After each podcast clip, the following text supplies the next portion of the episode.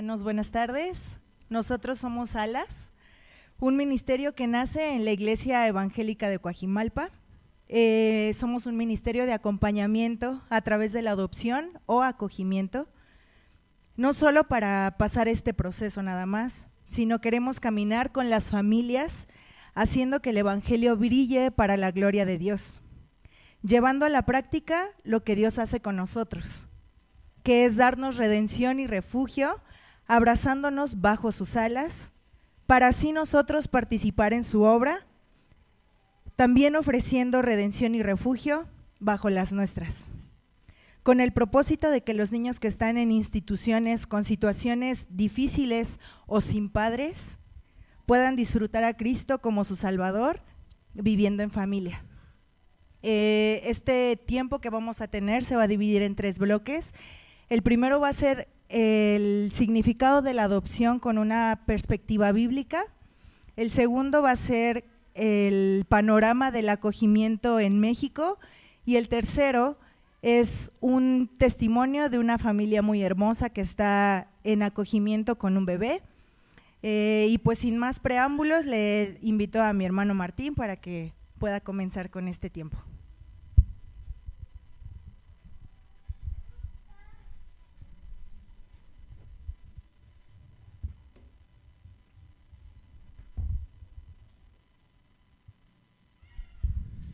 Buenas tardes, hermanos. Es un gozo poder estar acá y quiero comenzar, eh, bueno, agradeciendo que la mayoría se quedó para poder hablar de este tema que también es importante y también mencionar que, que hubo una especie de milagro hace rato. Tenemos un hijo eh, de un año y medio y otra de cuatro años y nuestro hijo de, año y medio no se va con nadie. Siempre llora en la iglesia, no, no se puede ir con, con, ninguna, con ninguna persona y hace ratito vio el salón de, juegos de los niños y se fue y se metió sin decirnos nada. Este, y digo, el, encanto se acabó cinco minutos antes de que terminara mi, hermano Sergio, pero mi esposa y yo nos quedamos viendo así de, ¿qué se hace? ¿Ahora qué hacemos? Y bueno, simplemente nos sentamos y disfrutamos del tiempo que nos compartió Sergio. ¿Y por qué les digo esto, hermanos? mis hijos tienen a quien llorarle. Y hay muchos niños que no tienen a quien llorarle. No tienen papá, no tienen mamá, no tienen primos, no tienen tíos, no tienen a nadie en este mundo. Y por eso queremos dar una perspectiva bíblica acerca, de la adopción. Y mira, si escuchamos cuando nosotros escuchamos la palabra adopción y se viene a nuestra mente, lo primero que se viene a nuestra mente es un perrito de la calle o un gatito abandonado, recién nacido. Si solamente puedes pensar en animales, déjame decirte que hemos rebajado, malentendido y extraviado el significado del concepto de adopción. La palabra adopción por sí misma significa colocar como hijo, poner como hijo. Y los perros no pueden ser considerados hijos, aunque simpáticamente les llamen perrijos o gatijos o lo que sea. De nuevo, hermanos, hemos caído en una trampa de lenguaje. Y mira, te voy a decir algo, si tú quieres cambiar la manera en la que piensa una persona, cambia la manera en la que ella habla. Te voy a poner un ejemplo. ¿Has escuchado aquella frase que dice amor es amor?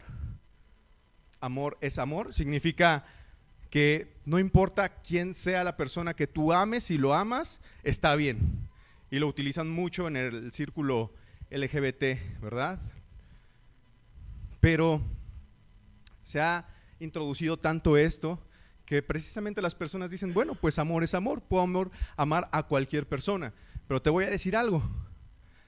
Los pederastas ahora están utilizando también esto de amor es amor para decir que ellos aman a los niños. Y tú sabes qué significa amar a los niños si viene de la boca de un pederasta, ¿verdad? Esto no es amar a, a, los niños, es completamente lo contrario. Entonces, si tú quieres cambiar la manera en la que una persona piensa, cambia la manera en la que habla. Y si nosotros, como cristianos, hemos permitido que el concepto de adopción sea algo nuevo para nosotros, a pesar, hermano, de que es sumamente trascendente en las escrituras. Y mi propósito hoy es que podamos entenderlo y que podamos eh, regresar al concepto correcto acerca de eso. Y quiero comenzar con una base eh, firme, teológica, acerca de la adopción. Y sí, mira, tal vez puedo venir y traerte estadísticas, cifras alarmantes acerca de los huérfanos en el mundo, acerca de los huérfanos en México, acerca de los huérfanos en la Ciudad de México, historias desgarradoras de las miles que hay en relación a esto. Y créeme que esto sería suficiente para que nuestras emociones puedan nos puedan dar un impulso y mucho ánimo. Pero la palabra de Dios es viva y eficaz y más cortante que toda espada de dos filos y penetra hasta partir el alma y el espíritu, las coyunturas y los tuétanos y discierne los pensamientos y las intenciones del corazón. Hechos 4:12. Las emociones podrían cambiar nuestro comportamiento hacia los huérfanos. Pero solo las escrituras pueden cambiar nuestro corazón hacia ellos. Es decir, va a cambiar lo que pensamos, lo que sentimos y lo que hacemos en pro del huérfano. Y lo voy a hacer en tres puntos muy sencillos. El primero de ellos es la adopción como el corazón del Evangelio la adopción como el corazón del Evangelio. ¿Y por qué? Porque siempre el Evangelio, o más bien la adopción, siempre ha sido el plan A de Dios. ¿Cuántas veces hemos escuchado lo que ocurrió en el Edén con Adán y Eva? Que no fue una casualidad, ¿verdad? No se le salió de las manos a Dios que ellos dos pecaran. El Señor no se vio sorprendido de su transgresión y, de pronto, vaya, se, se sacó un as bajo la manga. La realidad es que no, hermano. El que el Hijo se encarnara, cumpliera la ley de la cuna hasta la tumba y se hiciera propicio para recibir la ira justa de Dios mediante la cruz del Calvario y al tercer día se levantara de entre los muertos para que todo aquel que en él crea tenga derecho a ser llamado hijo suyo, es tan glorioso, es tan glorioso que no suena como si fuera un plan B. No puede ser un plan B la adopción. Como lo dice John Piper, la adopción es mucho más grande que el universo. Y es mucho más grande que el universo porque es un concepto eterno. Y eso lo podemos ver en Efesios 1.5 Dice así la escritura, en amor, habiéndonos predestinado para ser adoptados hijos suyos por medio de Jesucristo, según el puro afecto de su voluntad. Esto significa que Dios preordenó que desde antes de la humanidad, antes de que fuera fundado el mundo, antes de que existiera el universo, Él ordenó que fuéramos adoptados para ser hijos suyos. Y ahora tú y yo podemos decir Padre nuestro. La adopción no es un concepto nuevo e innovador, es un concepto eterno. El segundo punto es la adopción como el más alto privilegio. La adopción como el más alto privilegio. Tenemos muchos aspectos de nuestra salvación a los cuales se le ha dado un énfasis particular. Por ejemplo, recordando a Martín Lutero, él consideró que la justificación por la fe como la base de nuestra salvación. Y con justa razón, porque eh, pues las cartas, las epístolas de Pablo son muy consistentes en relación a este tema, principalmente en Romanos. Pero el hecho de que la justificación por la fe sea la bendición primaria la bendición fundamental para todo cristiano, en el sentido de que desata todo lo demás que se relaciona con nuestra salvación no significa que sea el privilegio más alto. Y quiero ponerte un ejemplo. No sé si has visto, tal vez en, la tele, aquellos, estos juicios que hacen en Estados Unidos, donde está pues, el juez, está el acusado enfrente. Y mira, yo nunca he visto a uno de estos jueces darle una palabra de aliento al acusado. Jamás lo he visto. Y estamos acostumbrados a escuchar y a leer en las escrituras que Dios es un juez con ira, ¿verdad? Ahora, este juez del universo, nuestro Dios, se baja del estrado hacia el acusado, va directamente hacia él y le dice, tú eres mío, ahora vienes a mi casa.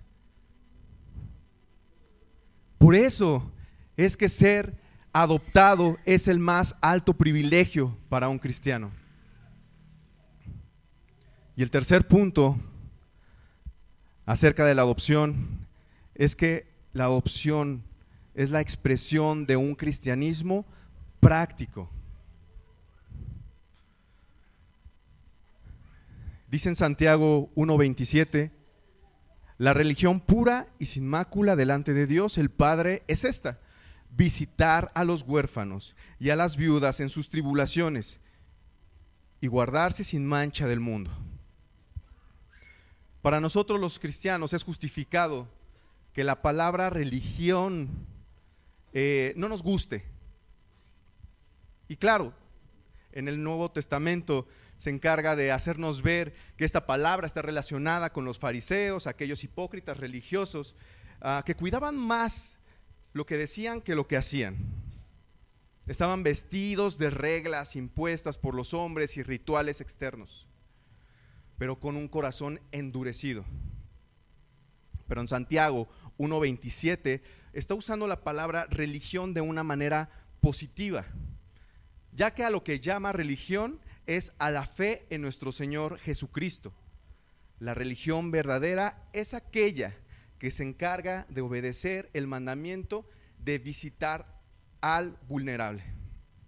Y mira, hermano, la palabra visitar en este texto es una palabra bien importante, pues conlleva a una acción, a que hagamos algo, al movimiento. Pero va mucho más allá de una ah, simple visita de, rutina. Lo que trata de transmitir es un contacto personal profundo, un involucramiento en la vida del huérfano que se traduce en un cuidado, en la vigilancia constante y en la ayuda a sus necesidades. No podemos negar que la visita de Cristo en la tierra representa la evidencia más clara de estar bajo sus alas. Ahora redimidos, ahora escondidos con Cristo en Dios. Y mira hermano, el llamado no es solo a suplir las necesidades físicas y temporales de los huérfanos, el llamado es a tener bajo nuestras alas en nuestros brazos a uno de ellos y traerlos a una segunda adopción, que es la definitiva, pues tendrán a Dios como su Padre.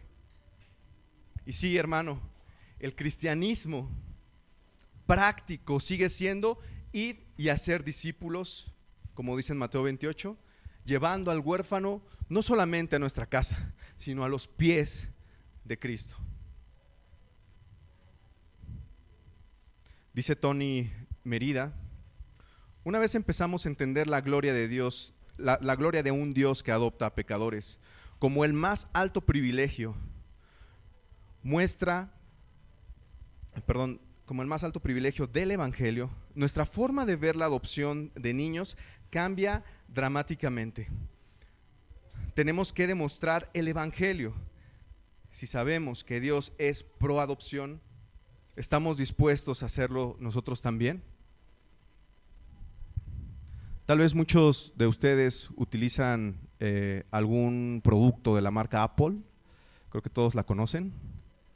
Este iPhone, iPad, eh, iMac, MacBook Pro, etc. ¿Sabías que Steve Jobs fue adoptado?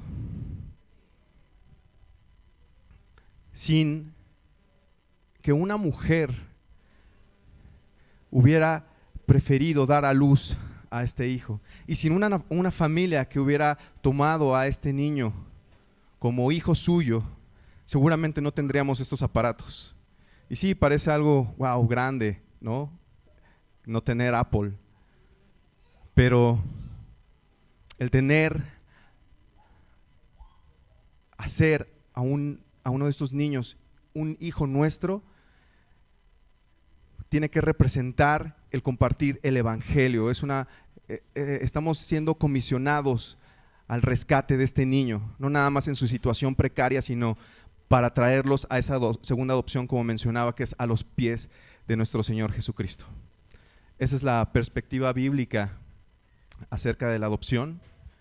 Y ahora le voy a pedir a, mi hermano Rodrigo, que nos va a dar también una perspectiva acerca de la, del acogimiento. Probablemente sea una palabra nueva para ti, no sepas qué significa, pero bueno, tenemos a Rodrigo que nos va a hablar acerca de ella. Muchas gracias.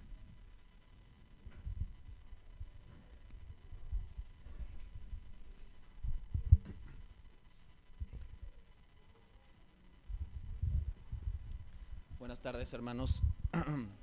Pues quiero construir a partir de lo que, lo que decía a nuestro hermano Martín, porque el acogimiento, si lo podemos definir de manera simple, es una especie de adopción temporal.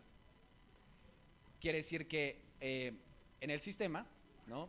ningún niño que pueda ser adoptado, al menos en nuestro país, eh, no tiene que pasar forzosamente por el sistema, por el, por el DIF, principalmente, donde tiene que pasar una serie de trámites burocráticos, donde muchas de las personas que tienen su corazón cristianas y no cristianas a adoptar terminan rindiéndose porque el proceso es tan largo, tan complejo, tiene tantas trabas que simplemente deciden pensar que no, no vale la pena el esfuerzo o que simplemente por más que lo intenten, no funciona. Y en el, en el tema de la, del acogimiento, y como decía, es una especie de adopción temporal, el proceso es, y nuestros hermanos que ya están en ese, en ese proceso, que nos van a compartir ahorita su testimonio, podrán ser testigos más fieles de cómo es eh, toda esta situación. Pero si pudiéramos compararlo con lo que conlleva hacer una adopción formal en nuestro país, eh, el proceso de acogimiento resulta ser un poco más, eh, menos complicado, no quiero decir más fácil, tendrá que ser un poco menos complicado, sigue habiendo trámites, y lo que sucede es que las los niños, o adolescentes incluso, menores de 18 años, que están en el sistema, eh, por diversas situaciones no es que se quedaron sin familiares, ¿no? como, como, o, sin una opción para regresar con su familia. En el caso del acogimiento, existen estos niños y estos adolescentes, hombres y mujeres, que han estado en el sistema X años eh, eh, ahí y que todavía hay instancias, según la ley, para que ellos puedan regresar a alguien en su familia. Entonces, ¿qué pasa? Estas personas, estos, estos jóvenes, estos niños, eh, tienen la oportunidad de ir a una familia de acogida. Esto es algo muy ah, común en Estados Unidos, ¿no? Fostering. Y en Estados Unidos, bueno, despiertan una serie de, de, otros vicios que tienen que ver con, les pagan por hacer eso, ¿no? El gobierno les paga una pensión por mantener y obviamente eso genera, eh, pues, muchos problemas donde estos niños y estos jóvenes son siguen siendo maltratados en este sistema. En el nuestro, en nuestro país, por lo menos este, este sistema está dado se hace un, escrutinio de las familias para ver si son idóneas para hacer esto. Eh, y esto puede pasar, ¿no? Puedes estar seis meses o un año o varios años en esa familia. Ahora, eh, construyendo sobre lo que decía nuestro hermano Martín, es importante que entendamos dónde está esto en el corazón de Dios, dónde está esto en la palabra, qué es lo que tendríamos que estar pensando en función de decir, ok, yo tal vez sí tengo en mi corazón adoptar, pero mi edad, mis condiciones, eh, y, podemos poner una serie de razones por las cuales tal vez la adopción no es para nosotros. Sin embargo, y aquí viene una precaución y un ánimo, es si la adopción está en el corazón de Dios, es algo que deberíamos estar haciendo. Si, si, si nos consideramos cristianos y entendemos que el Señor nos ha adoptado y este siempre ha sido el plan de Dios para sus hijos, y otra vez, no solamente para dar un sustento material, donde hay un abrazo, donde hay cariño que no han recibido, sino el abrazo del Padre, llevarlos y disipularlos para que conozcan a Jesús. Este mismo proceso y este mismo ánimo sigue siendo real para alguien que está con nosotros tres meses o seis meses o un año. Tenemos una ventana de oportunidad, en el mejor de los casos, eh, de algunos años para que esta persona este niño, este joven, conozca a Jesús, vea a través de nuestro testimonio un amor, una gracia, un cuidado que tal vez no ha recibido en su casa. E independientemente de que esta persona regrese con su familia, sean sus padres, sus tíos, sus abuelos, independientemente de que eso sea cierto, la responsabilidad y la ventana de oportunidad que tenemos es limitada y por eso es tan importante que seamos muy enfáticos, que pongamos mucho enfoque en traer esta verdad. Por supuesto, un niño pequeño, como en el caso de, nuestros hermanos que van a compartir ah, su, su testimonio, tal vez lo único que va a recibir en ese sentido y tal vez a nivel de su conciencia no puede comprender el Evangelio, pero sabemos que podemos proporcionar eh, un mayor bien que el que estaban recibiendo. Y esto no es de nosotros, es para gloria de Dios. Y, quiero que, que veamos así como hemos visto en las cuatro preguntas la historia del buen samaritano y los principios que como cristianos pone en nuestro corazón para decidir vivir de manera radical, así como estamos viendo ahora cómo el Señor nos adopta como sus hijos, como decía eh, nuestro hermano Martín, como este juez justo que puede castigarnos y nos castigaría con juicio justo, baja del estrado y nos invita a ser parte de su familia. De la misma manera, hay principios que nos ayudan a ver la importancia que tiene para Dios el que cuidemos de estas vidas, el que a veces podríamos decir, yo lo he platicado con mi esposa, eh, qué difícil debe de ser para este niño o este joven pasar de una familia, luego estar en el sistema y luego venir a una familia y estar seis meses y luego regresar al sistema y luego estar con otra familia seis meses. Eso es posible por el sistema. Sin embargo, hermanos, el hecho de que nosotros podamos traer bien y reconciliación a este mundo es parte de nuestro trabajo. Cuando Jesús vino al mundo, ¿qué fue, qué fue lo que dijo? El reino de los cielos se ha acercado. ¿no? Lo que trajo Jesús con su venida es la oportunidad de que seamos reconciliados con el Padre, que seamos, podamos ser hechos hijos y amigos de Dios por medio de Jesucristo. Pero al mismo tiempo, y es algo que no tenemos que perder de vista, hermanos, algo que hizo Jesús a través de sus milagros, de sus cuidados, de su sanidad, de sus abrazos, de su profundo amor por los necesitados, era una manera de decir, Así se va a ver cuando yo regrese por ustedes. Mientras tanto, esto, ya está sucediendo. El reino ya ha sido establecido y podemos ser nosotros embajadores, podemos ser, como dice eh, eh, la palabra en el Nuevo Testamento, ministros de la reconciliación.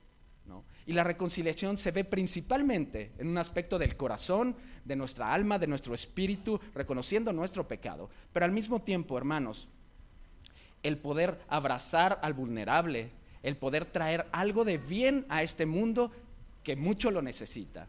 Si bien no es, la, no es a donde deberíamos de apuntar todo el tiempo, porque tenemos que apuntar a los corazones, y el Ministerio de Reconciliación es como si el Espíritu rogara por medio de nosotros, reconcíliese con Dios. Eso es lo que queremos llegar a ser, hermanos. Pero mientras tanto, somos las manos, somos los pies, somos las carteras, somos los que cobijan, somos los que damos amor a un mundo que necesita este amor. Y a través de nuestro ejemplo, a través de nuestro servicio, estos niños, estos adolescentes van a recibir el amor de Dios que de ninguna otra manera van a poder experimentar. Y no quiero decir que no hay otras personas que no sean cristianas que pueden acoger o adoptar, que puedan ser amorosos. Por supuesto que sí, pero el profundo cambio que produce el Evangelio en nosotros debería de producir ese mismo impacto hacia las personas que queremos servir, en este caso los vulnerables.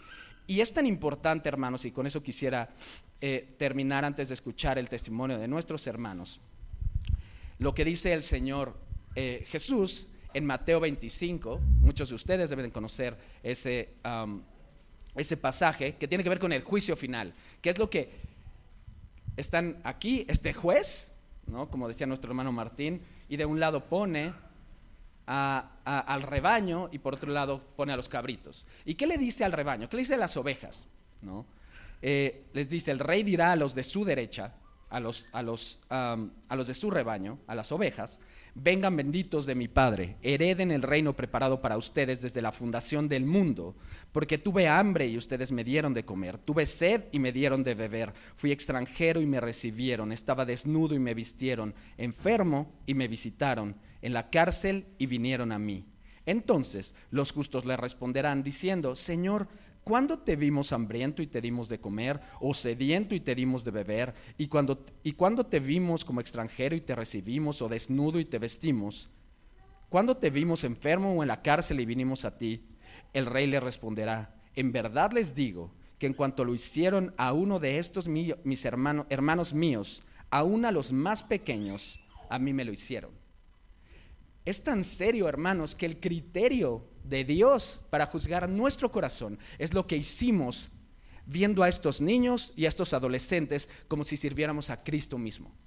A ese nivel es el compromiso que deberíamos de tener en nuestro corazón, hermanos, por servir al vulnerable, sea que podamos seguir un proceso de adopción, sea que podamos simplemente por diversas situaciones tal vez considerar un proceso de acoger a un niño. Y finalmente, si pudiéramos agregar, y sin intención de hacer nada extra bíblico, pero si pudiéramos hacer una paráfrasis de esto, podríamos decir, cuando te vimos en una casa de adopción y te recibimos como parte de nuestra familia, por un tiempo o por toda la vida. Y él va a decir, como lo hicieron a uno de mis hermanos, a, a los más pequeños, me lo hicieron a mí. Así que ese es el ánimo, hermanos, y la exhortación que la vida radical de ser cristianos exige sacrificios. Va a exigir invitar a una persona que no conocemos sus condiciones, no sabemos qué situaciones pasaron. Probablemente será difícil el, tema de, Hemos visto demasiadas, tal vez, películas o leído demasiados casos donde estos niños y estos adolescentes crean más problemas y nos generan más problemas y simplemente no podemos conectar y estas, estos jóvenes o estos niños van y vuelven de casas porque no logran adaptarse. Pero si el Señor tiene tanta paciencia con nosotros para aceptarnos una y otra y otra vez y todas las veces dicen, ven, hijo mío, a mi familia, nosotros tenemos la misma responsabilidad, la misma carga de vivir de esa forma radical, hermanos. Así que los animo a que conforme escuchen el testimonio de nuestros hermanos Cristi y Dan, y conforme tal vez tengan dudas y preguntas y se acerquen e investiguen más, hermanos, puedan ver que el llamado para todo cristiano es cuidar al vulnerable, que el, llamado a todo cristiano es abrazar a estos niños, a estos adolescentes y cuidarlos bajo nuestras alas de la misma manera que el Señor mismo ha hecho eso con nosotros. Así que voy a invitar a mi hermano Dan y a Cristi a que nos puedan compartir. Ya tiene hambre.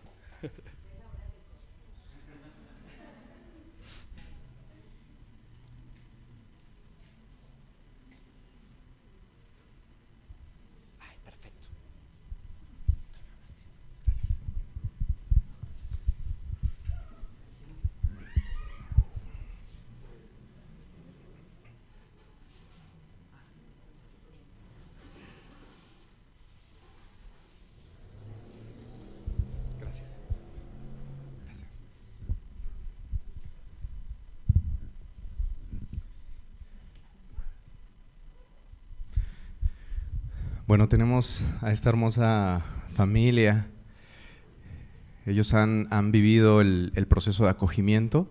Entonces vamos a hacerles unas preguntas para, para, que ustedes puedan conocer un poco más a profundidad y en un sentido práctico, ¿no? O sea, nosotros les estamos dando la teoría, pero ellos lo están viviendo. Así que, eh, pues muchas gracias, Daniel, Cristina, Sebastián.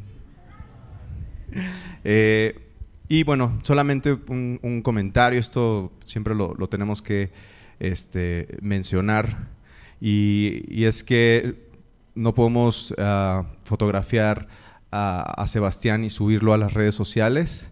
Esto lo, marca el DIF de una manera bien particular. Entonces, nada más como anuncio. Y bueno, ahora sí, eh, quisiéramos que uh, nos pudieran platicar, eh, ustedes ya que, que, tienen eh, en el cuidado este precioso bebé,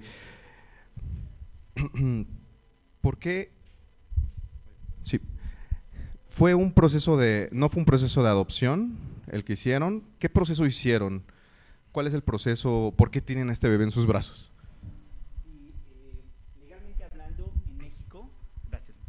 Sí, buenas tardes a todos. Este, pues es un gusto para nosotros estar aquí. Y pues yo no estaría aquí platicándoles de esta historia si Sebastián hubiese llegado acá con nosotros. ¿no? Esto es pues, realmente un regalo del cielo. Es algo que ha superado toda expectativa, todo proyecto, todo plan. ¿Sí? Este, hubo momentos de, de duda y temor en mi vida espiritual, donde pensé que ya había perdido la brújula, pensé que ya este, no había gracia en mi vida, pero pues el tiempo de Dios es el mejor tiempo. ¿no? es nuestro tiempo y no es nuestro, nuestros recursos ni nuestras formas.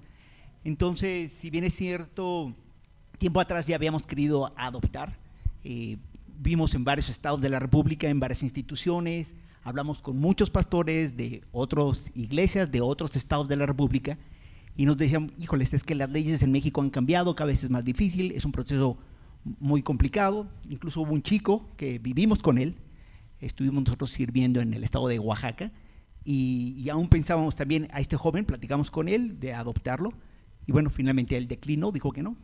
Entonces, orando, conocimos eh, a una hermana que nos habló de lo que era el acogimiento, nunca habíamos escuchado este término, no sabíamos ni qué significaba, ni qué alcances, ni qué situación tuviese. Entonces, aterrizando, la pregunta es, bueno, es un proceso legal, ¿sí? Legalmente, Sebastián está bajo nuestro cuidado. ¿sí? El DIF Ciudad de México, desde hace, ya va para casi tres años, abrió este programa. Es un programa eh, oficial que eh, en aquel tiempo estaba solamente en un par de estados de la República y la idea es que en los 32 estados, en las 32 entidades esté. Y eh, bueno, uno tiene que pasar por eh, varios requisitos. Hay una lista que con gusto si están interesados, el Ministerio de Alas se los puede proporcionar. Y bueno, uno va cubriendo estos requisitos y dentro de, además de los requisitos, pues uno recibe unas capacitaciones y es evaluado para ver si uno como es como eh, familia es apto para poder ser un, una familia de acogida, un hogar en, el, en, la Ciudad de México se conoce como hogar de corazón. Entonces, bueno, fuimos haciendo estos trámites y finalmente, para sorpresa nuestra, de repente nos dicen, ¿y aceptarían a un bebé? El, eh, nosotros habíamos solicitado a un niño de 8 años, un poquito ya más grande, un poquito más independiente, ¿no? Y cuando nos dicen un bebé, Sí, a partir de los 8 años habíamos pedido, ¿no? Se puede ser de los 8 años hacia antes de que cumplieran los 18. Y de repente pues dijimos, pues sí, este, aunque mi esposa dijo, bueno, no tenemos nada. Y sorprendentemente nos dicen, bueno, ¿y eso será un impedimento? Y dijimos, pues no, la verdad es que no hay un impedimento, ¿no? Y bueno, eso, no, eso fue un día miércoles, eh, uh, el día viernes, a las 5 de la tarde, nos estaban, estamos yendo a recoger a Sebastián. Así de rápido fue, ¿no? El trámite como tal duró seis semanas. Entonces, ¿qué es el acogimiento? Oficialmente es que legalmente tú tienes bajo resguardo, aceptas, eh, cuidas y proteges y estás comprometido en proporcionarle eh, pues todos los cuidados que requiere, ¿no? Alimentación, amor, este, velar por su salud, educación, hasta que el gobierno decida. ¿Sí? hasta que el gobierno se pueda ver si efectivamente, como comentaba el hermano Rodrigo, ¿no? o sea, puede ser algo temporal de un par de semanas, Eso se conoce como acogimiento express, ¿no? este, pero puede durar eh, meses o incluso años. ¿no? Y sí, es de manera temporal. Pero precisamente lo que eh, hemos visto en el, en el ministerio es, aquí en la tierra es temporal, pero el impacto que se lleva en el corazón de los pequeños es un impacto eterno. Estamos hablando de el alma, el destino eterno de bebés, niños, jóvenes que están esperando tener ese derecho que, como mexicanos tienen toda la infancia, todos los menores en este país, que es precisamente tener el derecho a, una familia. Entonces, qué privilegio que como hijos de Dios podamos de manera palpable, tangible, ser ese, ese hogar, esa familia que están esperando miles de niños que ahorita no están teniendo eh, una familia, no están teniendo un hogar y que lo requieren. Muchas gracias. Y Daniel, ¿el DIF les presentó alguna especie de contexto de dónde, de dónde provenía, cuál era el contexto familiar de Sebastián antes de que estuviera con ustedes en sus brazos? Eh, no. O sea, de hecho, eh, o sea, hasta que nosotros decidimos sí y hasta que lo recibimos, o sea, el miércoles dijimos sí, lo aceptamos. El viernes cuando firmamos las actas, fue cuando a mí me entregaron, a mi esposa y a mí nos entregaron pues todos los antecedentes, una parte de su carpeta, o sea, son estos niños que están en acogida o estos jóvenes que están en acogida están en una situación legal vulnerable y que eh, legalmente hablando necesita que se resuelva. ¿sí? Un juez necesita determinar si regresará con seguridad al hogar de origen, ¿no? al hogar biológico.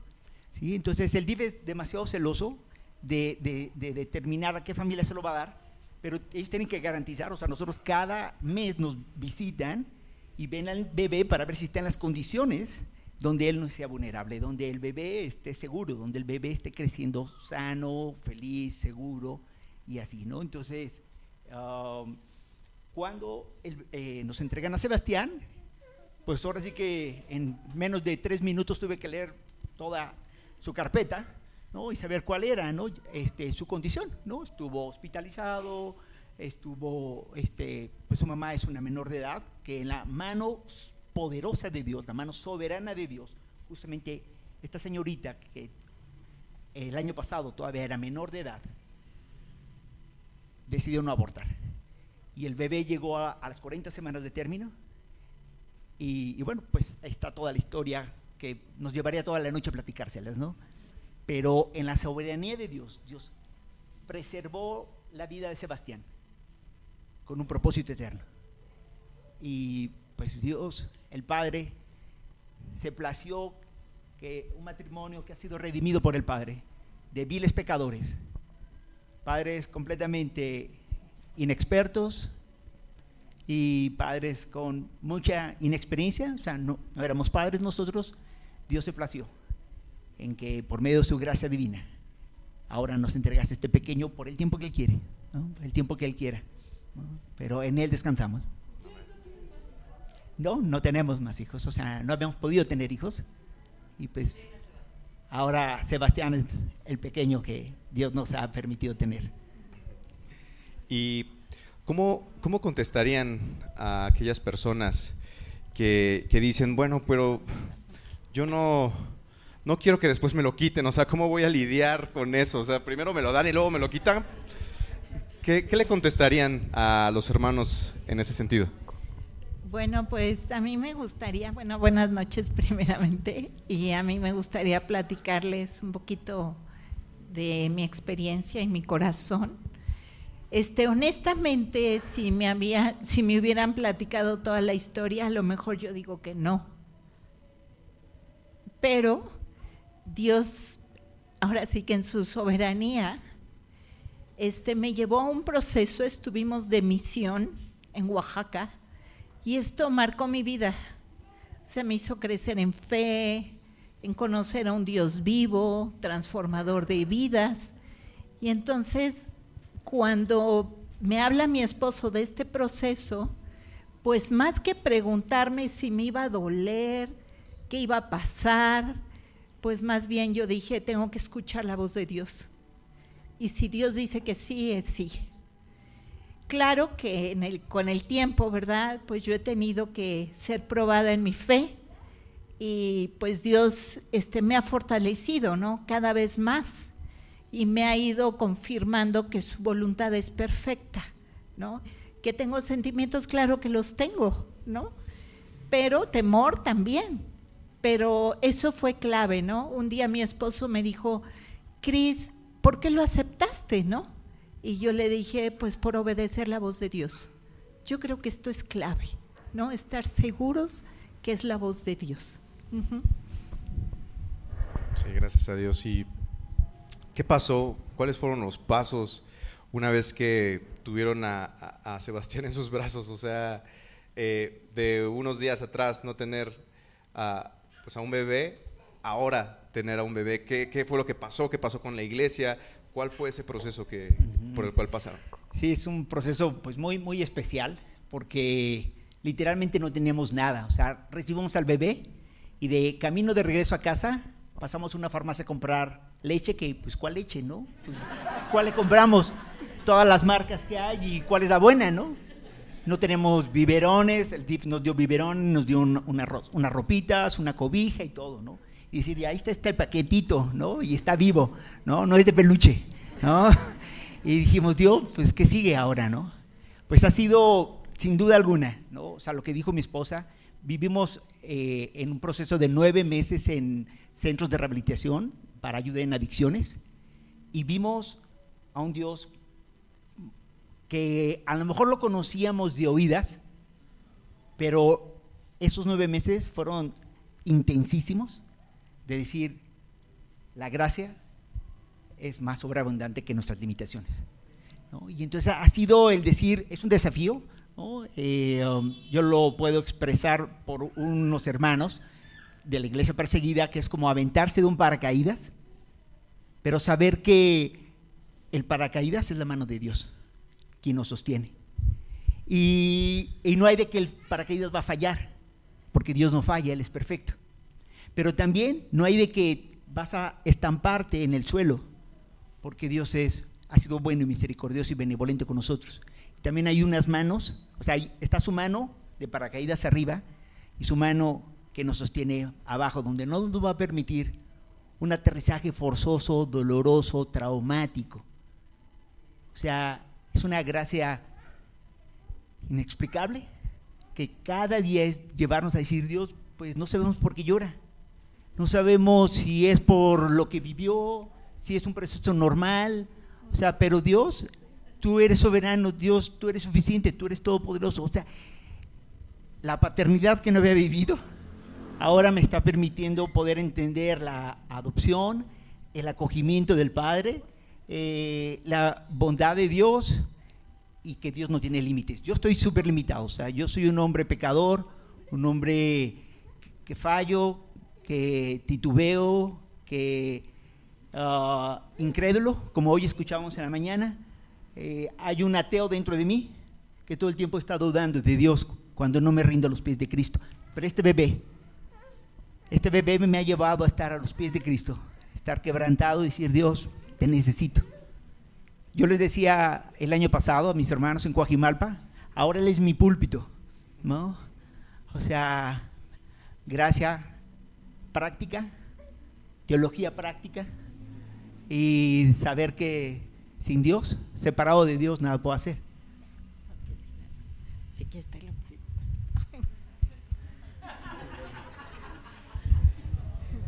me gustaría platicarles, bueno, como retomando un poquito, pues así fuimos adquiriendo cosas, o sea, biberones, eh, preguntando a las hermanas, que cómo se esterilizan, este, cantidades, o sea, no, fue increíble, ¿no? Ir viendo la mano de Dios.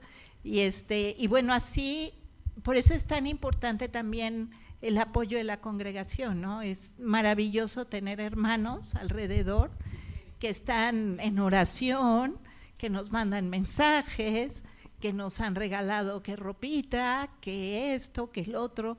Entonces empezamos a ver de verdad cómo hasta congregaciones que no nos conocían, pero que habían sabido de Sebastián, nos estaban enviando cosas. Y eso nos hacía llorar, o sea, de verdad llorábamos de agradecimiento por ver la mano de Dios a través de todos los hermanos.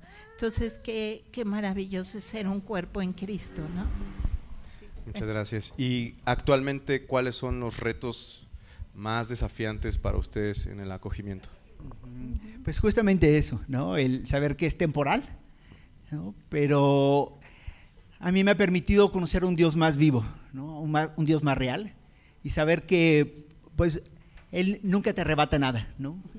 O sea, si fuera, si, si, yo fuera Dios, ya me hubiese condenado, ya me hubiese quitado la salvación y así las bendiciones de parte de Dios. Pero sabemos, o sea, por esa certidumbre, o sea, si yo me pongo a ver las noticias de qué tan corruptos son los jueces mexicanos, me deprimo. Pero hay un juez justo. El juez justo, que Él es el amparo del huérfano, que Él es el padre del huérfano. Y en eso es mi descanso. Saber que hay un juez justo, que Él es el que va a determinar. No el juez mexicano corrupto, igual que yo, corrupto, igual de falible, igual que yo. Este, este es uno de los retos también que presenta. Pero en verdad, qué descanso, qué descanso es saber que Él es el padre del huérfano. ¿no? Que si Dios me adoptó a mí y yo no era digno de ser adoptado por el Padre, entonces Dios también tuvo misericordia de Sebastián. O sea, para mí Sebastián es un milagro viviente. Y eso me quebranta y eso me lleva a los pies de Cristo. Decir, Dios, pues mi esposa eh, tres días antes, cuando se nos da la noticia que era un bebé, empezó a recordar una, una alabanza que aprendimos sirviendo con los chicos adictos. Bástate mi gracia, bástate mi amor, porque mi poder se perfecciona. Entonces mi esposa cantaba todo el día, bástate mi gracia, bástate mi amor, porque mi debilidad me perfecciono yo. Y esa canción, o sea, recordar la palabra, es el ancla segura del alma.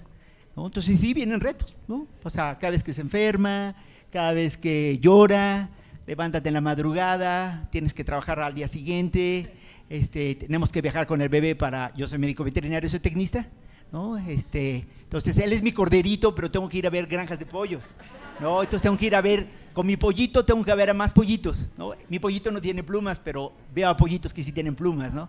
Pero es maravilloso, o sea, es maravilloso buscar al Señor, ver que hemos sido también acogidos como decía mi esposa, por los hermanos, por la iglesia, por muchas iglesias, y eso ha sido una bendición enorme, y saber que no estamos solos, que esta decisión no fue emocional, ¿sí? sorprendentemente estando sirviendo en Oaxaca, estando celebrando mi sexto, aniversario de casado con mi esposa, Dios me dijo, Daniel, el séptimo es mejor, ¿eh?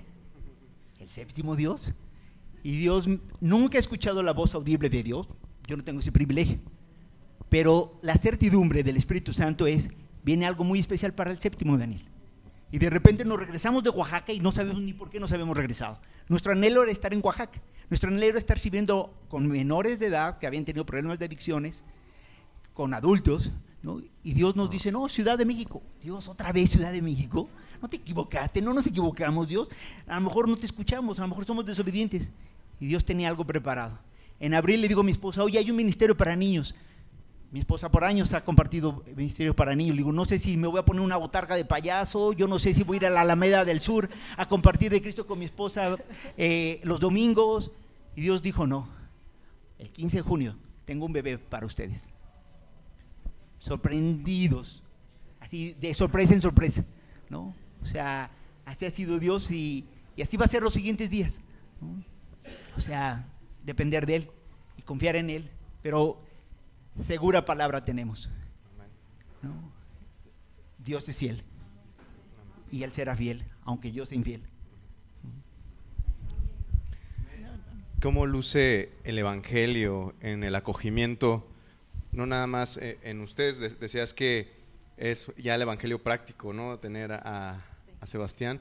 ¿Cómo luce el Evangelio con ustedes, con Él y con los demás, ¿no? Fuera de ustedes. Sí, pues ha sido increíble porque salimos con Sebastián todos los días al parque. Tenemos dos mascotas y también las sacamos. y todos los días ha sido compartir del Evangelio. O sea, lo ven, lo ven seguro, lo ven sonriendo, lo ven amado, nos ven mayores y dicen, ay, qué lindo bebé, esto, el otro. Y nosotros empezamos a hablar del acogimiento, pero sobre todo del acogimiento del Padre Celestial.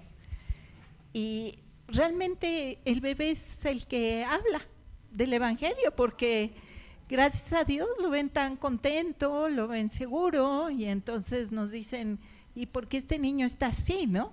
Pues hasta los del mismo DIF nos han dicho esto, porque es un hogar así. Y decimos, bueno, pues es que es, es el Señor Jesucristo reinando y por su misericordia, ¿no? Estamos aquí. Amén. Y la última pregunta es, ¿cómo animarían a esta bella iglesia a involucrarse eh, en el acogimiento o en el apoyo para el vulnerable? Yo creo que algo que comentó mi esposa y ha sido muy importante que hemos aprendido en este tiempo, eh, les tengo que confesar, yo por años viví pisoteando la voz del Espíritu Santo. Yo pensé que el Espíritu Santo ni siquiera existía. O sea, que ni siquiera se movía ahora, ¿no? Que había sido algo allá en el, en el Nuevo Testamento, al inicio de la iglesia, pero hasta ahí nada más, ¿no? Y, tristemente, Dios lo sabe, he sido perdonado por Dios, he sido restaurado por Dios, he sido liberado por Dios. Qué importante es escuchar la voz de, de Dios. Y bueno, son tres personas, el Espíritu Santo tiene un papel muy importante. Entonces, escuche la voz de Dios, hermano. Yo lo animo a que no sean sus emociones, no sea, ah, sí, yo quiero adoptar o yo quiero acoger, no, que sea realmente la voz del Espíritu Santo. O sea, que la certidumbre sea movida por el corazón de Dios. ¿sí? Y si Dios ha puesto en tu corazón el acogimiento, la adopción, tienes el mejor respaldo. Aunque la autoridad te llegue a decir, no, ahorita no es el momento, ahorita no podemos, ahorita tú no eres apto, porque hemos sabido de hermanos que decimos, Dios, pues nosotros nos encontrábamos como no calificados, como no aptos para acoger, como no aptos, aún yo me veo como no apto para adoptar, pero tú me elegiste a mí. Entonces, si Dios mueve en tu corazón, porque fue sorprendente, o sea, cuando me dijeron, este es el acogimiento, aquí están los requisitos, yo sentí una mano que me empujó, que me dijo, apúrale. Y en tres días juntamos todos los papeles. Yo soy flojo. Esto es mi naturaleza, flojo. Ah, no, un trámite burocrático. Ay, no, es un rollo. Y de repente Dios me dijo, apúrale. Y ya teníamos los papeles. Y de repente el DIP nos dice, si son aprobados. ¿Cómo? A ver, ¿qué entiendes por acogida? Pues sí, no, no, no, pero es que hay un acogimiento a largo plazo. A ver, ¿qué? ¿Cómo? Sí, si quieren un niño, sí, un bebé, sí. O sea, o sea me, ha roto todos los esquemas. Toda mi forma de crítica, ¿no? De, ese, ese ateo que traigo dentro, ¿no? Pero, o sea, yo los animo a que escuchen la voz de Dios, no la de los hombres, no de las circunstancias, no, si, yo les hablo del, pues, ¿qué le podemos decir, no? de los jueces mexicanos, ¿no? Pero, pero poner tus ojos en la palabra, poner tus ojos en esa seguridad, Dios te preparará, Dios te capacitará, y si Dios lo tiene para ti, es para ti. Tardará seis, semanas como nosotros, tardarán ocho meses, tardarán años. Dios te lo prometió, Dios te preparó, Dios te capacitó, Dios lo tiene para ti, Dios te lo dará, no el hombre. Y, y como Dios te lo da, entonces el descanso es... ¿Y qué viene después? Sabemos que ha habido acogimientos de solo seis meses, acogimientos solo de un año, dos años, ¿sí? Te dicen que ellos te prepararán cuando tengas que entregarlo, pero también hemos sabido que ha habido acogimientos donde finalmente se llevó a la adopción. ¿Qué tiene para nosotros? ¿Qué tiene para Sebastián? No lo sé todavía. Pero mi descanso está en aquel. Perdón, es que algo que, que escuchando al hermano sobre el buen samaritano, o sea, nosotros cada vez que vamos al DIF, ya sea por diferentes razones, yo salgo con el corazón así contrito, ¿no? O sea, niños que nos han pedido que los adoptemos, jóvenes que nos han pedido que los adoptemos, que si pudiéramos, claro que tendríamos la casa llena. O sea, yo creo que es esa parte, ¿no? Como, como alguien que conoce al Señor Jesucristo y ve a un niño necesitado, ¿cómo no abrirle la puerta, ¿no? También. O sea, de verdad hay muchísima necesidad. Muchísimo, muchísimos niños, muchísimas. Hay una casa hogar que estuvimos apoyando con 250. Ya no se dan abasto. Ya muchos de ellos ya no son adoptados porque son mayores. Entonces ese es su hogar y finalmente lo será. ¿No? Entonces de verdad parte el alma. O sea, a mí me llegaron a decir de ahí, este, dos jovencitas, por favor, llévenme. Por favor, ¿y cómo les contesto no? No sabía ni qué decirles.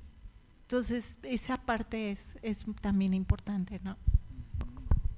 Muchas gracias, Daniel y Cristina, por, por este tiempo. Eh, y bueno, ese es el Ministerio de Alas. Eh, nuestro objetivo principal el día de hoy fue abrir esta conversación con ustedes, con la iglesia, presentar estas verdades bíblicas en sus oídos y nuestro deseo es que el Espíritu Santo lo baje a sus corazones y ahora la pregunta es, ¿qué van a hacer como iglesia? Muchas gracias y que Dios les bendiga.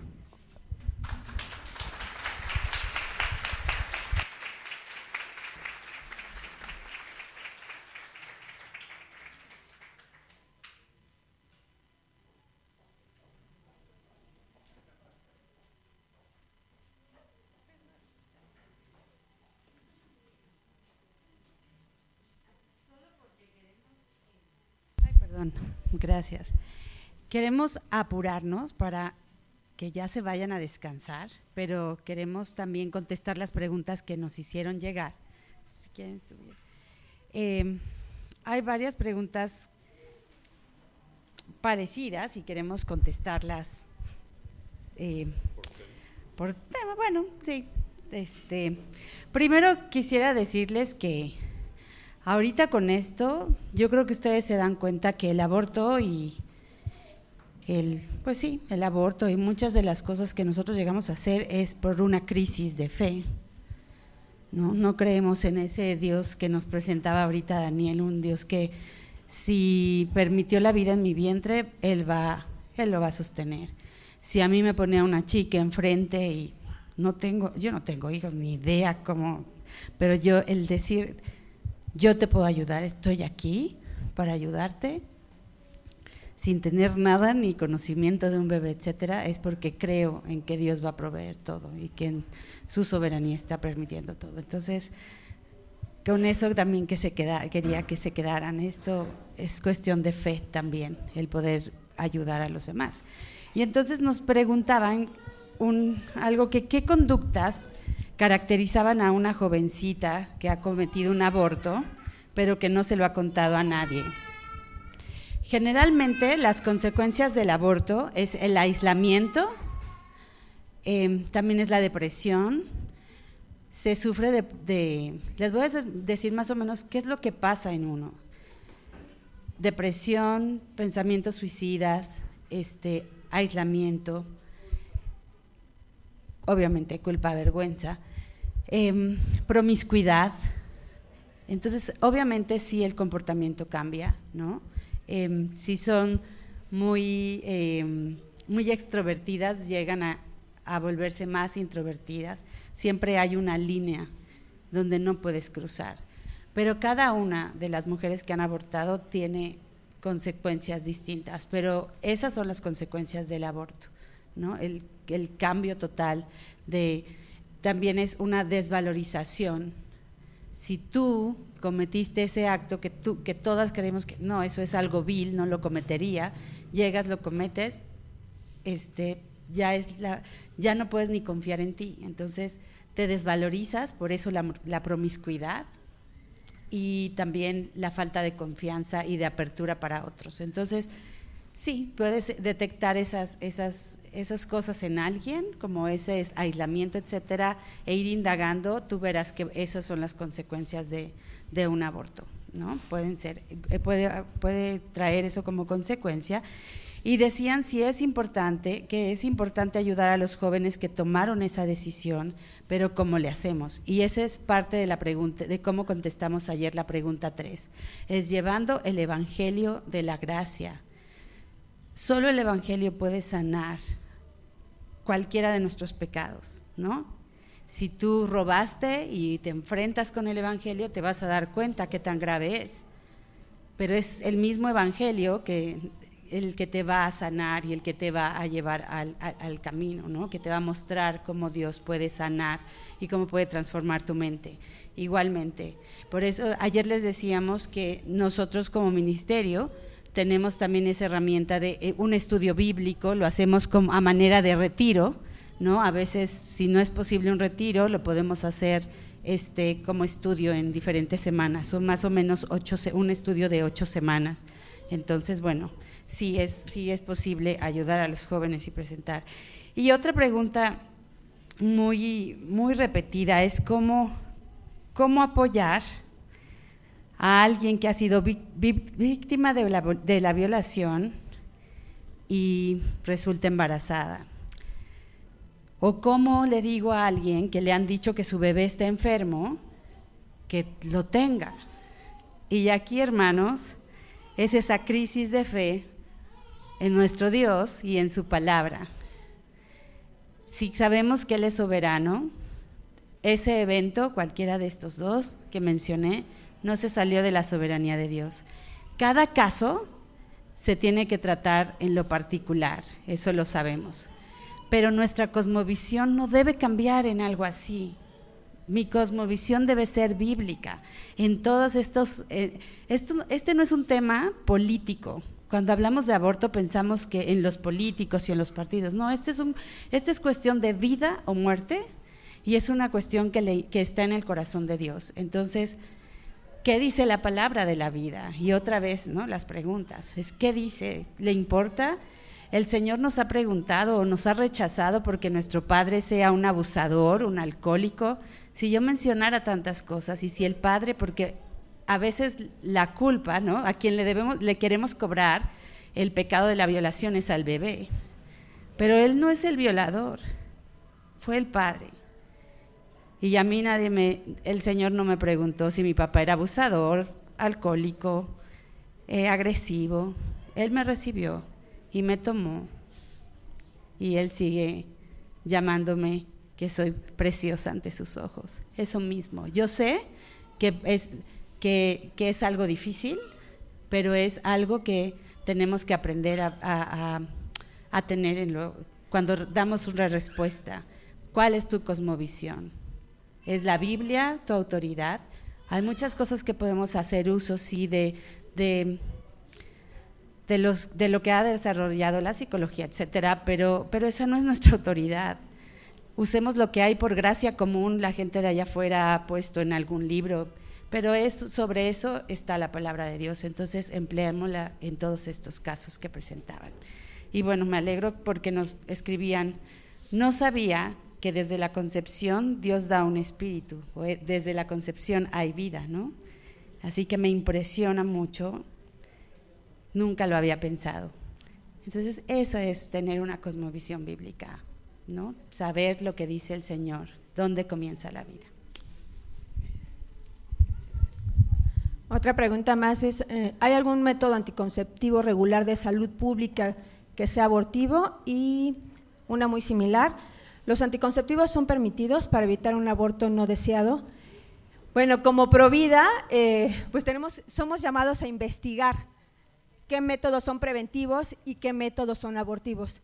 Sí hay métodos preventivos y abortivos, pero ustedes tienen la dicha de que la esposa del pastor es médico y les sugiero que se acerquen con la hermana, pues para que les pueda, les pueda indicar cuáles son los preventivos y cuáles son los abortivos. Y una tarea para todos, bueno, es que investiguemos también. Eh, es un tema muy polémico, ese tema de los anticonceptivos, entonces, eh, nada más como resumen es, hay métodos anticonceptivos preventivos y hay otros que son abortivos. La gran mayoría son abortivos. Eh, Una, dos preguntas que nos hacían con respecto al ministerio. ¿En qué área geográfica pueden participar ustedes? En cualquier lugar del país podemos este, nosotros hacer eh, este tipo de talleres y compartir la palabra. Hay veces que se ha hecho de manera remota, por Zoom, y lo, lo podemos hacer por cualquier medio ahora eh, virtual.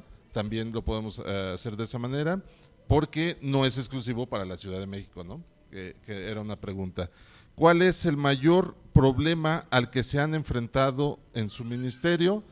Pues realmente pudiéramos ser nosotros mismos por la falta de fe, la falta de cosmovisión eh, eh, en, este, en, el, en el soporte bíblico, puede llegar a ser nuestro principal problema, pero gracias a Dios ahorita se han ido abriendo las puertas, así como aquí, eh, aquí, con ustedes, con otras iglesias y pues esperamos que esto ahora también sea parte de lo que ustedes van a hacer a partir de hoy y que ustedes puedan ya ir pensando qué ideas van a, van a trabajar para compartir todo esto que ustedes han aprendido.